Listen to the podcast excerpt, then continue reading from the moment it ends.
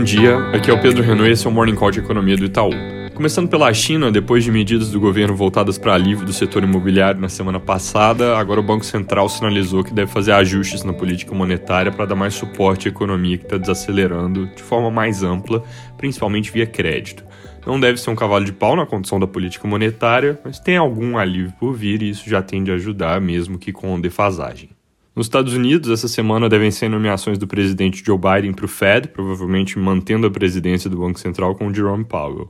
Na quarta-feira deve sair a ata da última reunião do FOMC e lá eles devem reforçar argumentos por aumento de ritmo do tapering, que na nossa leitura vai ser acelerado de 15 para 20 bi por mês, para permitir alta de juros já no meio do ano que vem. Na Europa, preocupações com a onda de inverno de Covid seguem alta, com piora em mais países. Só lembrando, na semana passada, a Áustria entrou em lockdown e a Alemanha adotou um sistema de níveis de restrições que vão ser implementados caso as hospitalizações vão piorando.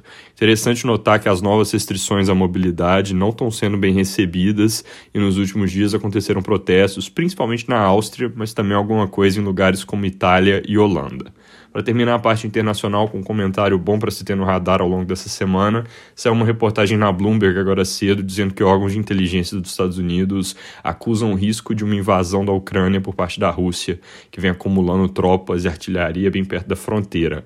Além da versão a risco que esse movimento causaria nos mercados caso acontecesse, ele também pode ter implicações para preço de energia por causa de novas dúvidas sobre fornecimento de gás. Aqui no Brasil, nos próximos dias, a gente pode ter algum progresso na PEC dos precatórios, com provável apresentação de parecer do senador Fernando Bezerra. Não tem nada com muita clareza ainda, inclusive depois da história de fatiar a PEC ter trazido algum otimismo sobre a aprovação mais rápida no fim da semana passada, o Correio Brasiliense reportou no sábado que essa opção não agrada aos senadores eles preferem usar o texto alternativo apresentado na semana passada pelo Alessandro Vieira, José Aníbal e Oriovisto Guimarães. Sobre prévias do PSDB, a votação que era para ter acontecido ontem teve problema no aplicativo que ia ser usado e por isso foi postergada. Ainda não tem data definida para acontecer de novo. Jornais de hoje dão bastante destaque ao assunto e à crise interna do partido, que ficou mais exposta por causa do problema e das declarações que seguiram. Na parte de dados, essa semana o destaque vai ser o IPCA 15 de novembro, que vem na quinta e deve mostrar mais um número salgado, com alta de 1,23% no mês na nossa projeção, isso acima do consenso que está em 1,11%. Se tiver certo, o acumulado em 12 meses vai para 10,8%.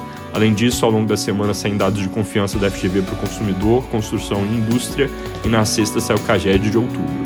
É isso por hoje, bom dia e boa semana.